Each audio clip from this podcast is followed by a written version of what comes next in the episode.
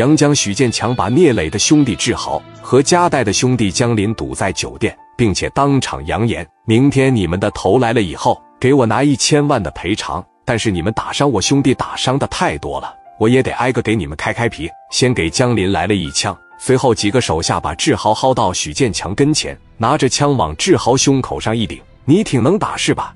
你再打一下我看看。”志豪回了句：“你信不信我杀了你呀？”哈哈，小孩不大，说话是真硬啊！你先琢磨琢磨怎么活着出去吧。啪的朝着志豪胸口边给了一枪，紧接着朝着左帅和铁驴肩膀子，哐哐两枪给这哥几个全打了。我告诉你们，我就在凯利酒店等着你们，打我兄弟几枪，我打回来再给我拿一千万滚蛋！哥几个互相搀扶着下楼，奔着车里去。往车里一进，小雅当时就哭了。老公，你伤成这样，我太心疼了。但是你放心，我指定是没有背叛你。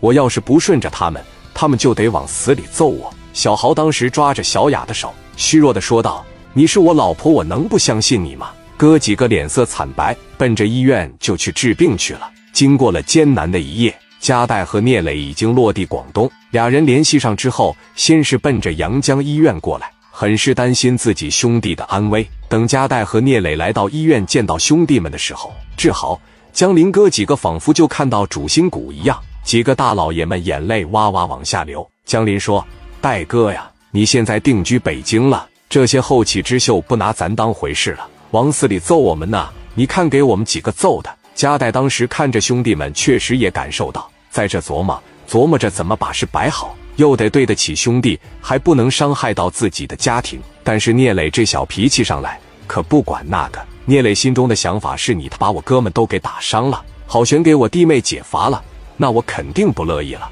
我指定不能让别人欺负我兄弟。我作为大哥，兄弟出事了，我得把事摆好。上前问道：“怎么回事啊？那逼样的在哪呢？”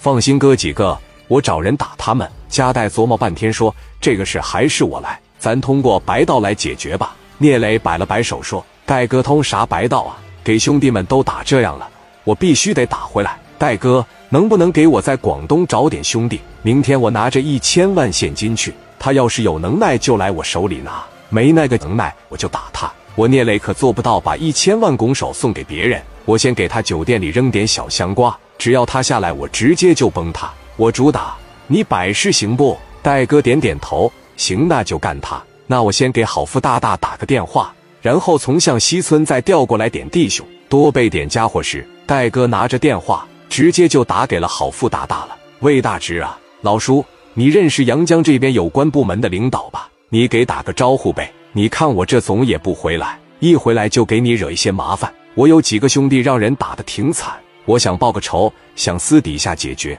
我希望你能跟有关部门提前打个招呼。这个是睁一只眼闭一只眼，你放心，我尽量不动手。我好哥们青岛聂磊亲自办这个事。行，我知道了，你听我信吧。电话啪的一撂下，郝富大大拿着电话就开打了。喂，你好，杨总，我是深圳的第一富士好营山郝富大大。你好，郝总，请问有什么指示？我私人的一点小事，我平时宠爱有加的大侄，想在你们阳江办个人。那个人叫许建强。给我大侄身上打了七八枪，心里边很不得劲，想私下解决一下的。我呢不奢求你能帮我大侄，我希望你尽量的不要过于参与了。真要是打起来了，你别拉偏架就行。我呢简单的给你介绍介绍我大侄，广东的王兵刘立远是他的朋友。另外现在定居在上海的小勇对他那是更加的喜欢。没有这层关系，我也不能和你张这个口。然后你这边办事之前，心里边最好有杆秤。许建强在阳江再大，